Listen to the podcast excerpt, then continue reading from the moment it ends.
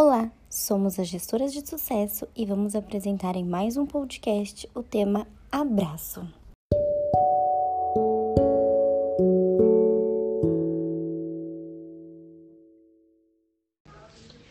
O abraço. Além de demonstrar carinho e afeto, traz inúmeros benefícios diários à saúde que muitas pessoas não imaginam. Pesquisas apontam que o abraço pode auxiliar para ajuda de cura de doenças, como pressão alta, solidão, depressão e ansiedade. São doenças que aumentaram demais ao decorrer da pandemia, como podemos ver. Ainda assim, o abraço ajuda a melhorar a memória, sendo importante inclusive para melhorar, melhorar a resposta imunológica. Ele complementa na comunicação humana, foi feito para expressar o que com palavras não é possível.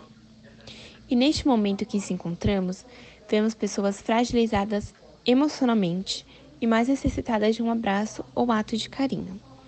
Que neste momento tão difícil, podemos reconhecer a importância que é um abraço, que é um ato de confiança, uma relação. O abraço nas relações humanas. O Dia do Abraço é comemorado dia 22 de maio. Em meio a uma pandemia do Covid-19 e ao distanciamento, ganha ainda mais relevância. A maior importância e demonstração é o afeto e o fortalecimento emocional.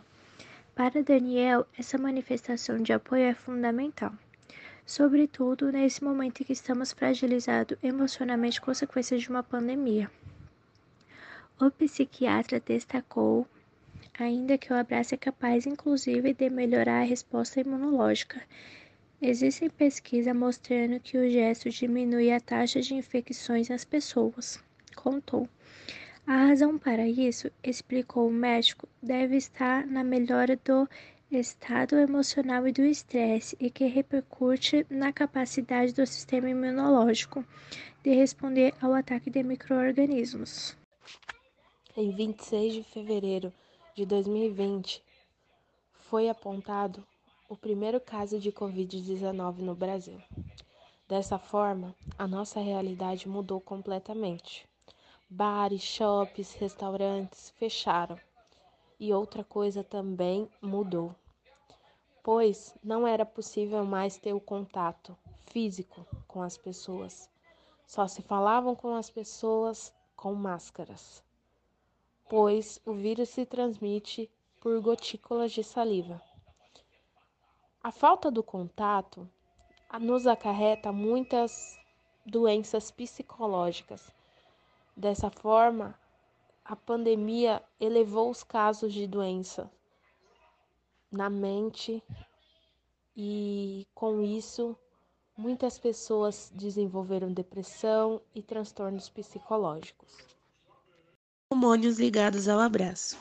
O abraço ativa nosso corpo e libera hormônios importantes como a ocitocina e a endorfina. A ocitocina é a mesma que é liberada pelas mulheres enquanto amamentam ou durante o parto. Esse hormônio ameniza a dor e facilita que apareça um sentimento de afeto pelo recém-nascido. Ele se traduz em desejo de abraçar, dar beijos e acariciar. Um abraço de 5 segundos a estimula, mas um de 20 segundos a ativa e equivale a um mês de terapia. A liberação desse hormônio não é bom apenas para o bem-estar emocional, mas também para o físico. Fortalece o sistema imunológico e melhora o funcionamento do coração. Já a endorfina é liberada quando praticamos atividades físicas e comemos chocolate. Essas substâncias são responsáveis por trazer uma sensação de bem-estar e felicidade. O abraço tem pesquisas cientificamente comprovadas dos seus efeitos positivos na vida dos seres humanos. Uma delas foi feita pelo professor de psicologia Sheldon Collin nos Estados Unidos, que comprovou que o abraço protege e reduz os efeitos da depressão, do estresse e da ansiedade. O estudo foi publicado em 2014 na revista científica Psychological Science.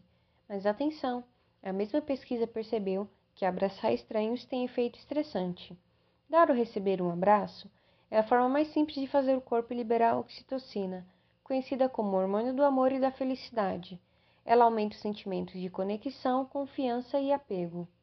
O abraço, além de tudo isso, nos passa um recado. Ele completa as palavras que, no momento da emoção e do encontro, falta o ensino vocabulário.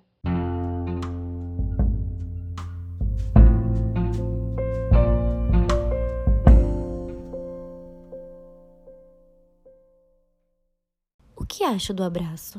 Vieram a me perguntar. É difícil de explicar, pois trespassa e chega à alma. Abranda, aquece e acalma. A quem recebe e ao doador.